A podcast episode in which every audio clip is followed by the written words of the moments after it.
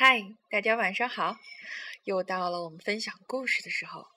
今天我们过了一个非常愉快的一天，因为我们下午一起出去玩了。嗯，今天我们提前是过的万圣节的活动，所以我今天也要分享一个万圣节的故事给大家。当然啦，还是我跟彤彤一起来分享给大家，跟大家打招呼。大家好，我叫郭瑞彤，我今年九岁了。嗯，好，彤彤，今天啊，我们这个故事还要特别送给邢怡阳小朋友，祝他今天生日快乐。好啦，跟大家介绍一下，我们今天的故事名字叫做《安吉丽娜的万圣节》。那我们现在准备开始，好吧？好。安吉丽娜特别喜欢充满刺激的万圣节，她喜欢化上妆，扮成小鬼去讨糖果，喜欢跟她最好的朋友爱丽丝一起，花上好几个钟头构思设计他们别致的节日服装。想来想去，他们决定要扮成跳舞的萤火虫。画上美丽的翅膀和头饰。安吉丽娜的小妹妹波莉也想跟他们一起设计。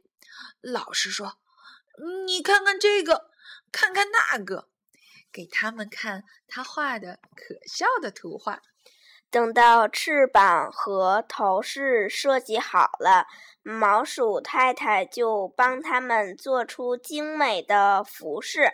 安吉丽娜和爱丽丝穿好服装，在家里练习飞行，满屋子的飞。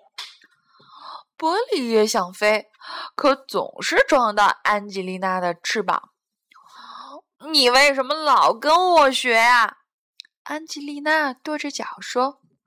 波利低下了头说：“我想要翅膀。”他哭了。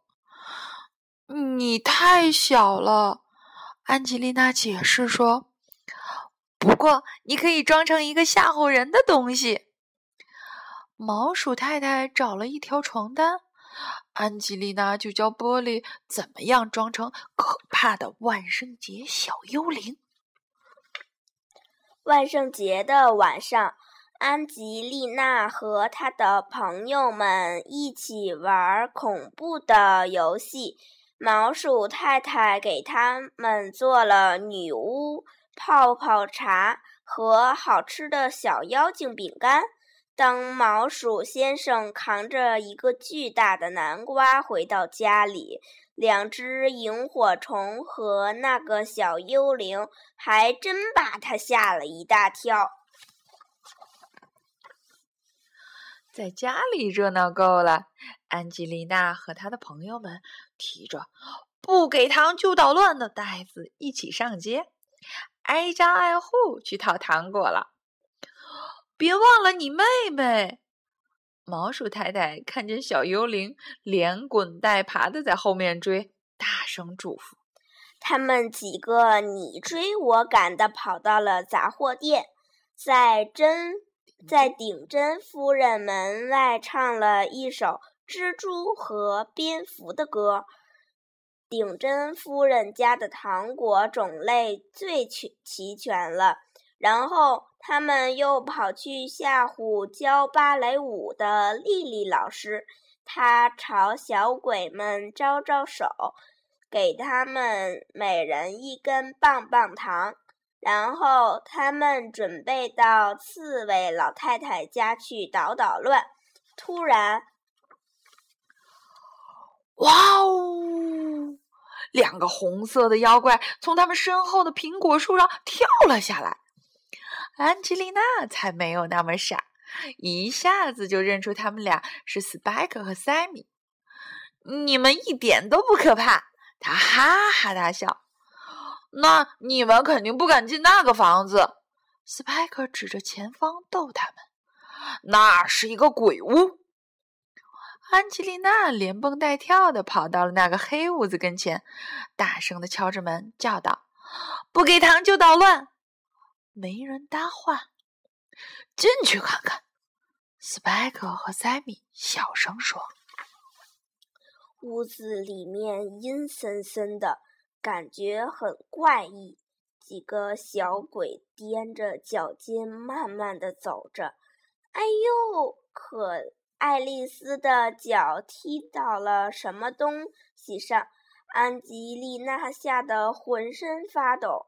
又有一个什么东西撞到她身上，救命呀！她尖叫了一声，大伙儿全都叽里咕噜的逃出门去。在漆黑的院子里。一种奇怪的声音吓得他们停住了脚步。呜呜呜！小心女巫！爱丽丝提醒大家注意。他们偷偷看了四周，安吉丽娜发现了一个幽灵的影子在黑莓树丛里挣扎。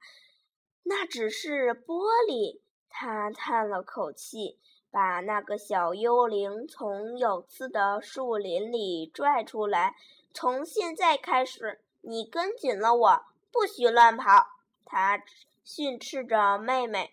在那以后，安吉丽娜的眼睛始终没有离开过小幽灵。他们走走街串巷，把附近人家的门都敲遍了。提篮袋子里装满了好吃的糖果。当月亮高高的挂在夜空，村里的乐队开始演奏，每个人都加入了万圣节盛装大游行。整个村庄的人都穿上了漂亮的服装，两只萤火虫轻快的舞蹈着，就好像离开了地面，在夜空中飞舞。一个小幽灵蹦蹦跳跳的伴随着他们。庆祝活动结束的时候，丽丽老师拿出了奖品，骄傲地宣布：“两只萤火虫和小幽灵荣获万圣节舞蹈特别奖！”万岁！小幽灵欢呼起来，乐得上蹿下跳。哎，你是亨利呀！安娜叹道：“吸一口凉气。”玻璃呢？安吉丽娜冲到街上，先跑到顶针夫人的杂货店去找。所有的商店都关着门。她又跑到刺猬太太家去看，也不见人影。这时，一个毛茸茸的怪物从身边走过。安吉丽娜赶紧问他：“你见到一个小幽灵吗？”怪物遗憾地摇摇头。安吉丽娜从一条街跑到另一条街，跑遍了村里的所有的街道。